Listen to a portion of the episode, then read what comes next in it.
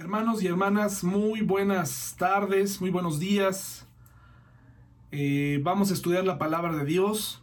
Muchas gracias a todos aquellos que eh, contestan eh, los mensajes de WhatsApp con las preguntas que les hago respecto a las reuniones. Muchas gracias por eso, porque de esta forma puedo saber qué es lo que piensan. Estamos a punto de terminar esta etapa de los videos dominicales. Eh, probablemente los día miércoles los estudios seguirán siendo en video. Pero para mí es emocionante saber que ya estamos a punto de volver a congregarnos con las medidas adecuadas y que estaremos juntos nuevamente en el templo, aunque sea poquitas personas al inicio. Les agradezco hermanos su comprensión, su su espera y sigamos orando, sigamos colaborando, sigamos estando en comunicación. Nuevamente, muchas gracias a todos aquellos que devuelven una respuesta cuando les, les pido algo, porque de esta manera sé eh, lo que ustedes esperan y es mi intención el poder regresar de la forma más segura posible. Hermanos, vamos a estudiar la palabra de Dios en Proverbios 21. Proverbios 21, mis hermanos, por favor, vamos para allá. Y hoy es un tema interesante, como todos los que hemos visto, pero este en especial eh, me, llama, me llamó mucho la atención porque involucra a un animal. Sí, usted eh, escuchó bien, a un animal. Nunca me imaginé que hubiera tanto detrás o, o una representación muy importante detrás de este animal, ¿no? Entonces vamos a, vamos a estudiar, hermanos, y vayamos directo a Proverbios 21, 31, eh, por favor. Proverbios 21, 31. Dice así, el caballo se prepara para el día de la batalla, pero la victoria pertenece al Señor. Salomón, para la época en la que Salomón estaba, el ejército israelita era muy distinto a, los, a, ese incipiente y e hasta cierto punto insignificante ejército que tenía Israel. Eh, si algo hemos aprendido en la Biblia, si algo hemos estudiado, es que las batallas que el pueblo de Israel ganaba, las ganaba gracias a Dios, no precisamente eh, por su poder bélico, Incluso me atrevo a decir que hoy en día, a pesar de que al ejército israelí se le considera uno de los más eh, organizados o modernos, es Dios quien en realidad ha ganado siempre sus batallas, incluyendo la más reciente cuando recuperaron su territorio, ¿verdad? Cuando comenzaron a regresar y recuperaron en décadas recientes su territorio. Pero me parece muy interesante y creo que esto puede ser de gran ayuda para ti y para mí, porque vamos a poder aprender algo eh, acerca de la vida desde este proverbio. Dice primero que nada, el caballo se prepara para el día de la batalla. Hay una preparación. Alguien alguna vez me preguntaba si era correcto hacer planes. Y sí, realmente mm, es bueno hacer planes algo que no se nos debe olvidar mientras hacemos planes es si Dios permitirá que esos planes continúen. Y debemos siempre tomarlo en cuenta. Eh, me he dado a los a, a, lo largo de los años, me he podido, eh, he sido consciente que en lo personal me gusta tener el control de las circunstancias. Me gusta saber eh, hasta dónde eh, puedo llegar, eh, cuáles van a ser las consecuencias si es que se pierde el control de algo. Eh, y cuando tomo un avión o cuando alguien maneja un auto y yo voy de copiloto o voy atrás, me cuesta mucho ceder el control. Me he dado cuenta que es un problema personal. Me gusta tener el control de las circunstancias. Pero es absurdo pensar así porque solamente genera ansiedad, genera estrés, porque en realidad yo no podría cambiar nada si es que, o no podría tener el control de nada si es que Dios me llamara a su presencia. Por lo tanto, cuando ha habido esta intención en mi corazón y eh, casi casi en un avión me gustaría hablar con el piloto y preguntarle si viene sobrio o cuántos años tiene de volar, eh, pues tengo que recordar que no importa si fuera el mejor piloto del mundo, si Dios me llamara a su presencia, así sería. Lo mismo en tierra, lo mismo en el mar, en donde sea. Pero me doy cuenta que soy una persona que le gusta tener el control y eso me ha generado estrés, me ha generado no disfrutar ciertos momentos porque me he olvidado de algo muy importante en los atributos de Dios y es su soberanía. Y en ocasiones he pensado que la soberanía o, la he relacionado en mi mente como algo eh, a lo que hay que temer, como si Dios no pensara en nosotros, como si Dios no pensara en mí, y al final fuera a decidir algo en mi contra.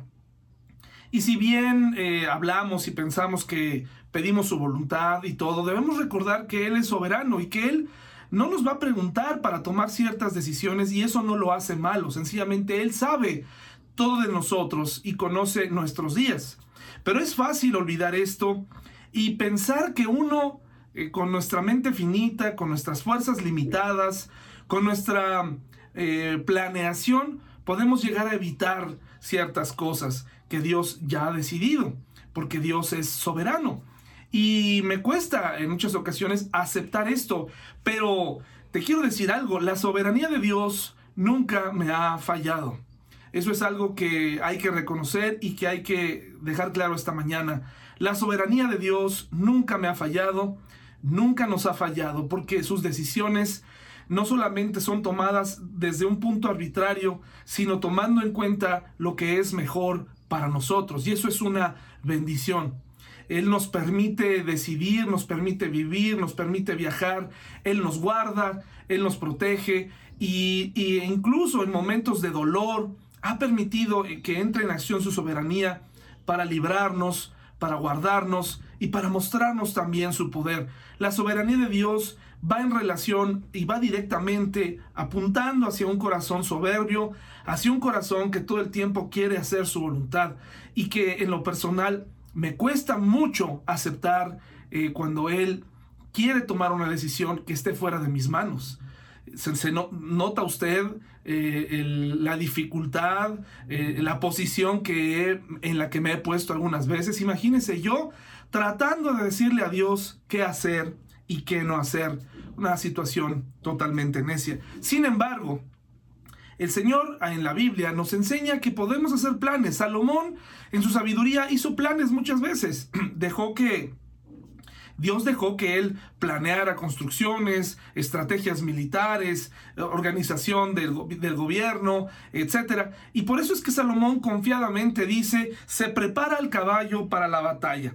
Y aquí eh, muy interesante porque la figura del caballo, si usted se, pone a leer detenidamente en la Biblia, no aparece al principio, o sea, el caballo aparece después y viene y, aparece con los egipcios, pero no porque el caballo fuera un animal oriental, sino generalmente tiene o se le asocia al, caballo como un animal europeo que es traído a estas tierras. Pero el caballo es sinónimo de poder. el caballo, su, el caballo ya es un arma en sí. Ha escuchado en las películas cuando dice ya mandaron a toda la caballería. Fue porque viene el caballo con su jinete y el, y el caballo poderoso, rápido, eh, era un arma en sí misma. Si lograban matar al caballo y tirar al jinete, eh, ya era un logro. Pero imagínense estos ejércitos con mucho poder, con muchos caballos, que llegaban a una, a una, contra un ejército que estaban de a pie, aunque tuvieran espadas, tan solo las puras patas de los caballos, el cuerpo, el cuello, hermanos, este pecho que tienen fuerte, atravesaba la barrera, brincaban, arrollaban al enemigo. Entonces el caballo es, una, es un símbolo de poder. Dice Salomón, eh, eh, se puede preparar al caballo, se pueden preparar a todos los jinetes, eh, se puede armar todo un ejército para la batalla. Eso se puede hacer. El caballo es un símbolo de poder. Dice Éxodo 14.9, mis hermanos. Éxodo 14.9. Para que usted sepa más o menos desde dónde comienza a hablarse del caballo y de cómo el caballo fue motivo de temor para el pueblo de Israel, porque un ejército con caballos era prácticamente invencible. Dice Éxodo 14, 9, los egipcios los persiguieron con todas las fuerzas del ejército del faraón, todos sus caballos y sus carros de guerra, sus conductores y sus tropas, y alcanzaron al pueblo de Israel mientras acampaba junto al mar, cerca de Pi Airot, frente a Baal Zephon. Interesante porque hablar de carros, cuando se habla de carros, de carruajes, se está hablando también pues, de que esos carros y carruajes estaban siendo jalados por caballos. Imagínense estos, eh, estas carrozas que venían eh, tomadas con algún general, eh, venían eh, dirigidas por un general del ejército y venían encima, tal vez venían jalados por seis caballos y él venía hasta el final, él metía los caballos primero, el caballo en sí era una, un arma y no tenían uno, tenían muchos caballos, esto era sinónimo, hermanos, de temor para el pueblo de Israel. Esto era algo tremendo. Imagínense escuchar el, el, galope del caballo cuando se acercaba al pueblo de Israel. Eh, ellos seguramente sabían, hasta aquí llegamos, hasta aquí eh, era temible tener caballos. Un ejército con caballos era lo peor. Y, bueno, hermanos, eh, quisiera hacer una comparación. Todos nosotros nos hemos enfrentado a fuerzas que están por encima de nosotros a fuerzas que galopan, que el galope se, escucha cerca. Eh, y, nos hemos preguntado quiénes somos nosotros, ¿Qué, armas tenemos, cómo podríamos detener a, ese ejército, a esa fuerza. Yo me he sentido así, tú te has sentido así, seguramente ahora en este tiempo de pandemia hemos sentido, hubo un momento en, en este año, al inicio, con las desafortunadas muertes, pero también dentro de la soberanía de Dios, eh, que yo me sentí verdaderamente con temor, me sentí eh, eh, débil. Yo decía, ¿quién podrá detener a esta pandemia, hermanos? Así me sentí yo. ¿Quién podrá alejarla de la puerta de mi casa. ¿Quién podrá librar a mi esposa, a, mis hijas? ¿Quién podrá librar a mis hermanos este, en la carne, a mis abuelos? Eh, ¿Quién podrá detener qué vacuna? Y ya cuando se escuchan las vacunas, uno pone su esperanza en eso, ¿no? Y dice, bueno, esto ya va, y de pronto se escucha que una segunda ola, luego una tercera ola, y dices, esto es imparable. Es la primera vez que, que me pasa desde que estoy vivo, que hay algo externo de esta magnitud que empieza a darte temor y que amenaza con cambiar el rumbo de tu vida y en donde incluso eh, te pones a pensar si estás listo para morir y, si estás y empiezas a cuestionar el poder de Dios y su presencia en la vida. Discúlpeme hermanos, soy humano y llegué a sentirme así. No sé tú cómo lo manejaste, cómo te sentiste, pero así como cuando el pueblo de Israel escuchaba el galope eh, detrás de ellos, escuchaba el, bramido de los, de los, caballos, escuchaba cómo se acercaban, el, resoplar de, sus narices, de su boca, era, era eh, eh, motivo de temor. Así nosotros también, yo mismo me he sentido así. Entonces el pueblo de Israel no tenía en su ejército, cuando salió de, de Egipto, no tenía en sus filas estos caballos ni, esta, ni este poder bélico para darles batalla. Pero usted ya seguramente recordará quién salió para dar la cara por ellos y cómo Dios en su soberanía, en su poder, en su protección y en su amor decidió abrir el mar para que el pueblo atravesara y entonces los jinetes y sus carruajes y sus caballos quedaron sepultados en el mar rojo. Josué 17 Josué 17:6 es otro texto que quiero leerles acerca de los caballos. Josué 17. Déjenme llegar allá. Josué 17, 16. El caballo como sinónimo de poder. Josué 17, 16. Dice así, hermanos. Los descendientes de José respondieron, Es cierto que la zona montañosa no es lo suficientemente grande para nosotros, pero todos los cananeos de las tierras bajas tienen carros de guerra hechos de hierro, tanto los que viven en Betzán y en sus asentamientos vecinos como los que habitan el valle de Jezreel son demasiado poderosos para nosotros. Nuevamente se hace alusión a los caballos, a los jinetes, a los carruajes y esta tierra que había sido dada por Dios estaba llena de ellos. Entonces esto ocasionaba, eh, hermanos, que la gente decía o llegara a cuestionar el poder de Dios y, y llegara a pensar, bueno, ¿por qué Dios nos está mandando a una tierra plagada de enemigos y de caballos y, de, con un ejército organizado? ¿Qué, ¿Qué está pensando Dios? Y seguramente usted también lo ha pensado en más de una vez. El caballo sinónimo de poder, era demasiado para un pueblo que venía saliendo con sus esposas, con sus hijos, con, con varones que no estaban acostumbrados a pelear y que tenían que confiar en algo, hermanos. Eh, iban, sin, iban a pie, iban a pie, pero tenían al Dios que había creado a esos enemigos, a esas personas, y al Dios que había creado esos caballos y que además les había dado muchas razones para confiar en Él, porque durante ese eh, camino en el desierto Dios se había manifestado de manera poderosa. Fue hasta el rey Salomón cuando precisamente, ahora que nos escribe que el, el caballo se prepara para la batalla, es con el rey Salomón, el proverbista, que su ejército empieza a tener más caballos. Si bien su padre tuvo caballos en su ejército, es a través de, es con Salomón, con su fortuna, con su poder, con su dinero,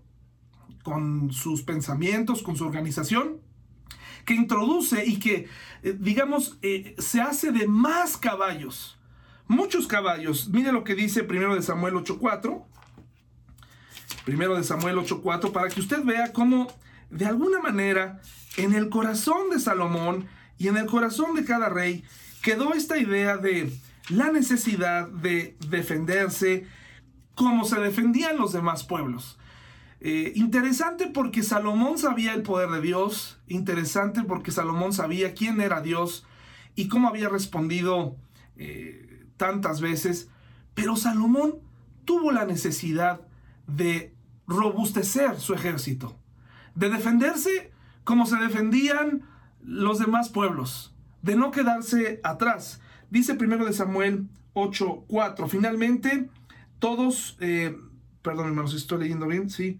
Em, me parece que anoté mal, hermanos, debe ser segundo de Samuel 8:4. Déjeme ver si es así, si no, eh, es el pasaje donde el rey David habla de que tenía algunos caballos en su ejército. Déjeme ver si es así, segundo de Samuel 8:4. Segundo de Samuel 8.4. Sí, me equivoqué. Segundo de Samuel 8.4 dice, David capturó mil carros de guerra, siete mil conductores de carros de guerra y veinte mil soldados de infantería. Les lició los caballos de tiro, excepto los necesarios, los necesarios para 100 carros de guerra. Es decir, él se quedó con 100 carros de guerra para su propio ejército y lastimó eh, era una técnica que aplicaban a los caballos, no necesariamente matándolos, sencillamente para evitar su velocidad, y, que no fueran eh, un arma. Entonces David se queda con 100 caballos, robustece también su ejército porque él observaba la efectividad de los caballos, pero es Salomón quien eh, al tener, digamos, al ser un rey más eh, conocido y que conocía a más reyes, que tuvo relación con el faraón, dice primero de Reyes 4.6 que él sí que hizo una inversión aquí. Mire la diferencia de 100 carros con caballos. Mire la inversión que hizo aquí en Primero de Reyes 4.26. Primero de Reyes 4.26. Dice así, hermanos, dice, el dominio de Salomón se extendía por todos los reinos del occidente del río Éufrates, desde Tifsa hasta Gaza, y había paz en todas sus fronteras. Durante la vida de Salomón, perdón, decía eh, un momentito aquí, eh, dice, Salomón tenía cuatro mil establos para los caballos que tiraban sus carros de guerra y doce mil caballos, doce mil caballos, de, de tener 100 carros y suponiendo que hablando de carros no fueran 100 eh, caballos, sino ah, tal vez lo doble, que fueran 200 caballos, mire toda la inversión que hizo aquí de, dice, 12 mil caballos. Primer lugar, el, caballo era una amenaza para cualquier ejército de a pie, un ejército pequeño. De pronto, eh, lo aplican, aplicando a la vida, pensamos nosotros y decimos, esa amenaza está contra nosotros, ¿quién la podrá parar? Y de pronto el pueblo de Israel, a través de Salomón, robustece su, su ganado, digamos, su, su, a todos sus caballos, teniendo 12 mil, pensando que ahora ellos pueden usar esas mismas armas en contra de sus enemigos. Y ahora se arman con 12 mil caballos. Y de pronto ese Dios que los había librado en muchas ocasiones de distintas formas, muchas de ellas impresionantes, eh, portentosas, magníficas, de pronto Salomón toma esta decisión. ¿Y cuál es la trascendencia de esta decisión? Que de pronto el pueblo de Israel, esta gente, em, dejó de tener su confianza en Dios y comenzó a poner su confianza en los caballos. Dijeron, yo no tengo control sobre el Dios soberano, yo no tengo control, yo no sé si me va a defender siempre o si me quiera defender siempre, yo no lo sé, pero yo lo que voy a hacer es, voy a robustecer mis caballos y me voy a defender para aquellas ocasiones en las que Dios no quiera defenderme. ¿Será que Dios en una de esas se enoje conmigo? Eh, cambie y, de pronto o que yo necesite hacer algo que beneficie mis propios intereses. ¿Y quién me va a defender? ¿Dios? Mejor a través de la fuerza, a través del ejército. Es un pensamiento muy interesante que se relaciona con la soberanía de Dios y que pensamos que la soberanía de Dios es un acto arbitrario, es un acto eh, de un Dios que es incomprensivo, que es un Dios que es un Dios que eh, nos va eh, eh, cerrado, que, está en contra de nuestros planes, que, que, no nos ama, que nos va a dar lo peor, que de pronto se va a fastidiar de nosotros, que de pronto va a cambiar. Dice Isaías 2.7. Isaías 2.7, hermanos, para que usted vea, ya Isaías el profeta junto con otros, comienza a denunciar esta, este exceso de confianza en los caballos y en los jinetes y el pueblo de Israel comienza a dominar, como las otras naciones, el arte del jinete y el caballo y empiezan a aprender nuevas técnicas bélicas cuando realmente no las necesitaban. En la promesa que ellos habían recibido era, si tú te mantienes en mis caminos y en mis pactos, no te preocupes, yo me voy a hacer cargo de tus enemigos. Pero les vuelvo a repetir, así como el pueblo de Israel pidió un rey como las demás naciones, querían tener un ejército como los demás, querían ser autónomos y en muchas ocasiones me he encontrado en mi propia vida pidiéndole a Dios que no intervenga. A lo mejor no directamente, pero indirectamente con mi vida, con mis actitudes, me he ido aislando de Dios. He leído diciendo a Dios, yo sé cómo se hace, yo sé cómo es, yo sé que por aquí es, por allá no, y voy a empezarme a armar y voy a empezar a confiar en mí y en, en lo que sí tengo control y voy a seguir caminando por donde yo quiero y esto me ha traído consecuencias, hermanos y hermanas, y seguramente en tu vida también. Hemos puesto demasiada confianza en la educación, demasiada confianza en la memorización de la Biblia sin aplicarla a nuestra vida. Hemos puesto demasiada confianza en el pastor, en la iglesia, confiando que ellos siempre van a estar ahí, Hemos puesto demasiada confianza en nuestra fortaleza física, en nuestra salud, en nuestro gobierno, en, nuestro dinero y nos olvidamos, hermanos, que tenemos un Dios que nos conoce, que nos ama y que quiere lo mejor para nosotros, aunque se escuche trillado, pero esto es una realidad. Es mucho mejor pensar y depender de Él y, tomarlo en cuenta en nuestros planes que confiar en nosotros mismos o en cosas externas. Dice Isaías 2.7, quien ya le toca lidiar con un gobierno dividido, eh, el pueblo, eh, una guerra civil entre Judá e Israel, y de pronto dice Isaías 2.7, miren lo que dice aquí, Israel está lleno de plata y de oro, sus tesoros no tienen fin, su tierra está llena de caballos de guerra y tampoco tienen fin sus carros de guerra. Está denunciando un exceso de confianza en los caballos, en las riquezas, e incluso en otros ídolos. Eh, dice el 31.1 de Isaías, Isaías 31.1, nos dice así, hermanos.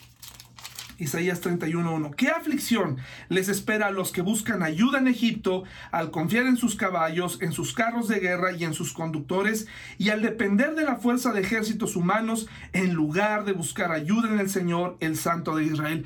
Qué versículo que me, me llega profundamente a mí porque he buscado ayuda en, en otros lugares, hermanos.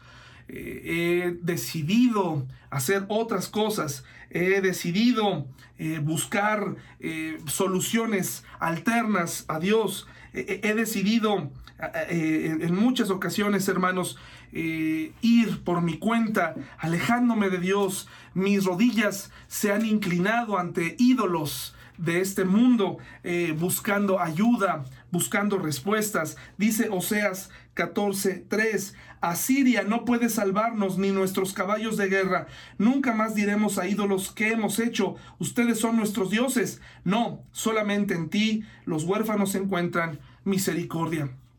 Nos hemos olvidado de pronto en todo lo que Dios es, en todo lo que Dios representa, en todo lo que Dios, ha hecho. Por eso yo le decía al principio, la soberanía de Dios nunca me ha fallado. Su soberanía trabaja junto con su amor, junto con su misericordia, y hay ocasiones en las que su soberanía, específicamente su soberanía, eh, me molesta porque me arrebata el control. Quisiera poder tener el control de todas esas áreas de mi vida pecaminosas, seguir viviendo como se me da la gana, vivir un cristianismo como muchos cristianos lo viven, como si Dios no existiera. Hermanos, ¿qué nos espera si confiamos en esos carros? Esa amenaza, esa, esa manera en la que el mundo nos avasalla, ahora vamos y nos, y nos aliamos al mundo y sus, y sus estrategias para encontrar paz. Hermanos, ahora que viene esto de la vacuna, para mí verdaderamente es una bendición si lo puedo hacer eh, por trabajar en una escuela, voy a vacunarme, no, no tengo problema, no voy a obligar a nadie, ni voy a convencer a nadie de que lo haga, es una bendición, pero mi confianza no debe estar puesta en la vacuna y en su efectividad. Mi confianza debe estar puesta en Dios pero hemos andado por nuestro lado en tantos aspectos de nuestra vida que hemos hecho a Dios a un lado. Hemos confiado más en nuestro dinero. Hemos confiado más en lo que sabemos de la vida, en nuestra propia experiencia. Los profetas denuncian que hay un exceso de confianza en los caballos. Eh, Puede ser que hoy tú te encuentres en un momento en donde tu confianza esté puesta en otra cosa. Pero también puede ser que tú en este momento eh, sientas que Dios se ha tardado en responder.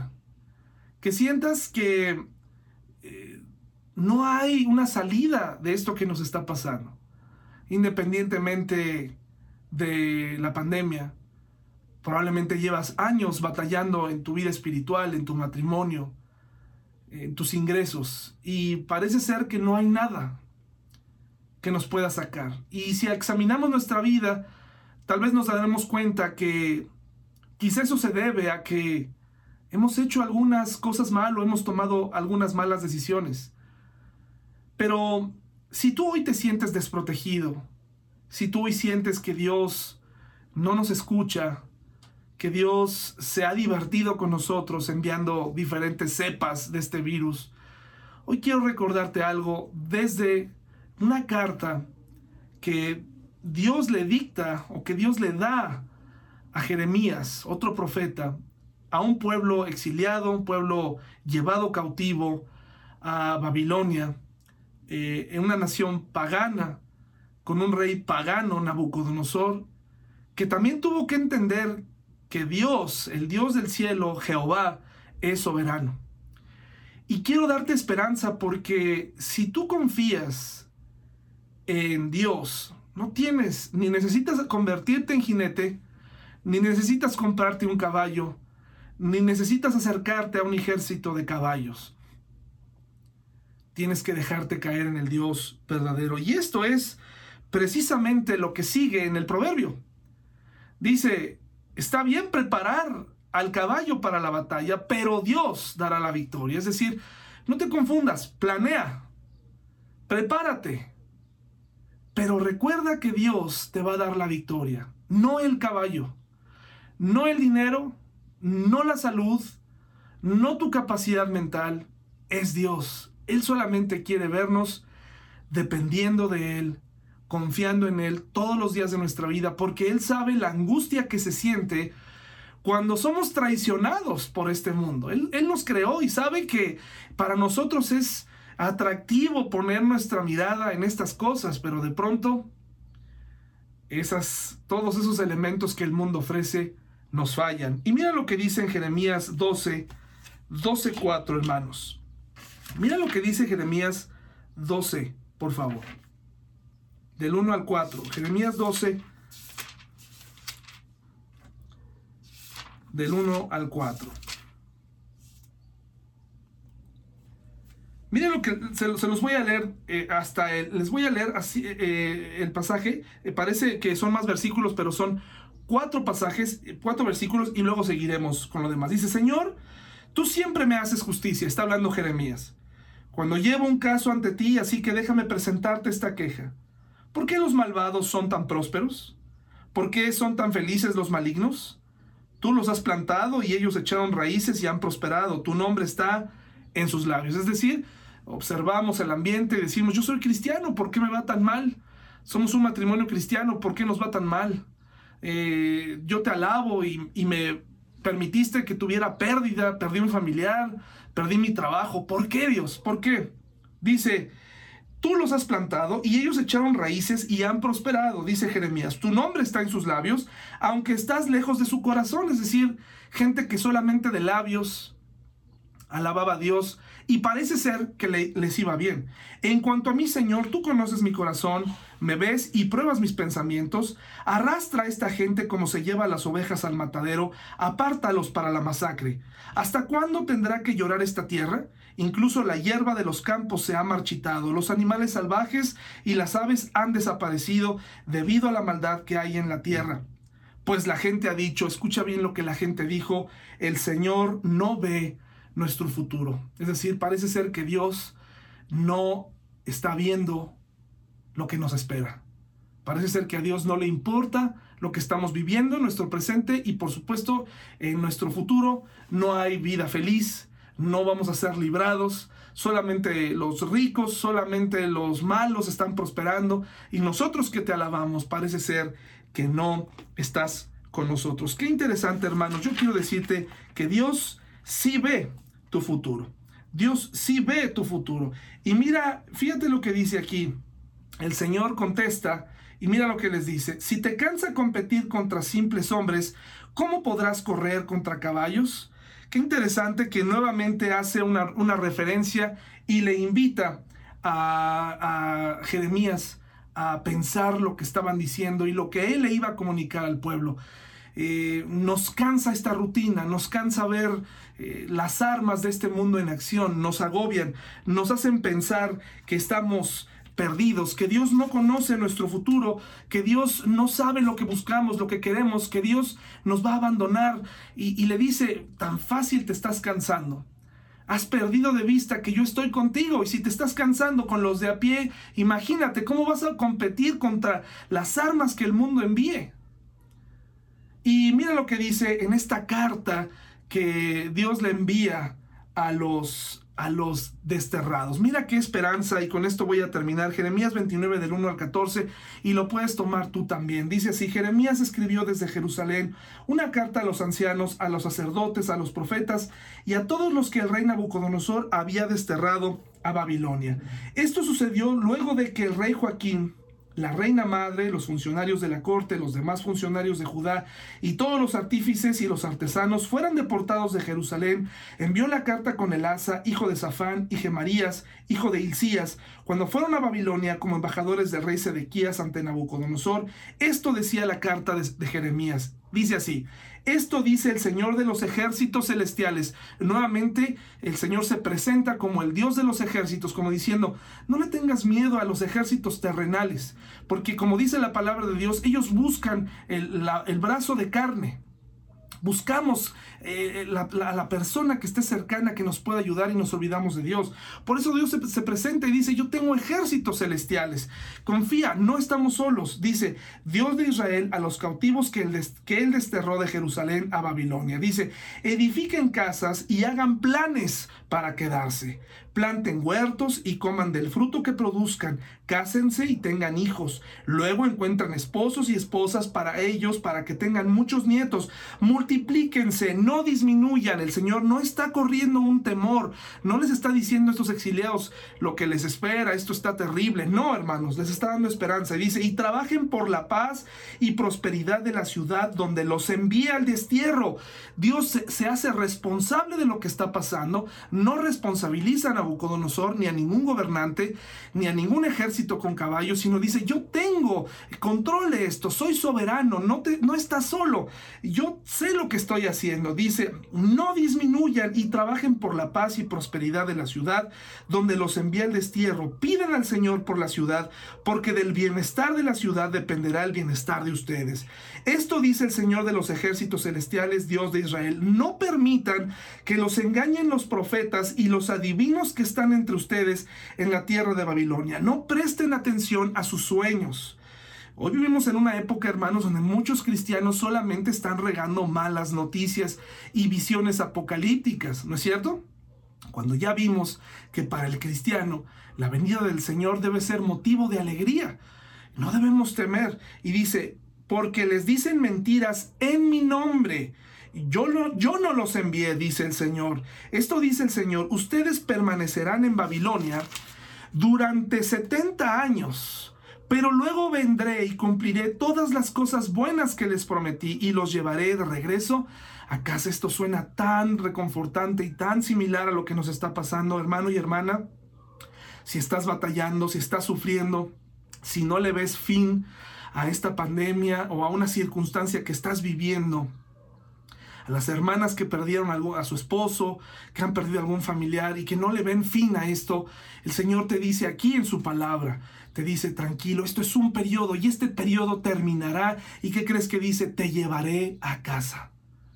Te llevaré a casa. Y dice, pues yo sé los planes que tengo para ustedes, dice el Señor, son planes para lo bueno y no para lo malo, para darles un futuro y una esperanza. En esos días cuando oren los escucharé. Si me buscan de todo corazón, podrán encontrarme. Si me encontraran, dice el Señor, si me, sí, me encontrarán, dice el Señor, pondré fin a su cautiverio y restableceré su bienestar. Los reuniré de las naciones a donde los envié y los llevaré a casa de regreso a su propia tierra. Hermanos y hermanas, yo sé que suena eh, complicado. Yo sé que se ve difícil. Yo sé que las noticias nos, nos, dicen esto no termina, esto, esto puede pasarte a ti, esto puede acabar contigo. Yo sé. Pero tenemos un Dios que tiene planes maravillosos para ti y para mí. Lo único que tenemos que hacer es buscarle de todo, de todo corazón. No es necesario eh, convertirte en un jinete, ni tener un caballo, ni tenerle miedo a esas armas porque tenemos al Dios de los ejércitos de nuestro lado. No tengas temor, hermano y hermana. Este periodo de dificultad, de prueba, pasará. No se le ha salido de control al Señor. Él no ha perdido el control de esto. Él lo tiene en sus manos y sabes qué? Estará a punto de terminar. Y si no es así, esto sí te lo puedo asegurar, terminará. Y cuando esto termine, nos llevará a casa. Hermanos, aliéntense con estas palabras directamente del Señor a un pueblo cautivo, a un pueblo que no entendía por qué estaban pasando por esto. Ah, tomémonos de sus promesas y alabemos a nuestro Dios. Su soberanía nunca nos ha fallado. Hasta luego, hermanos.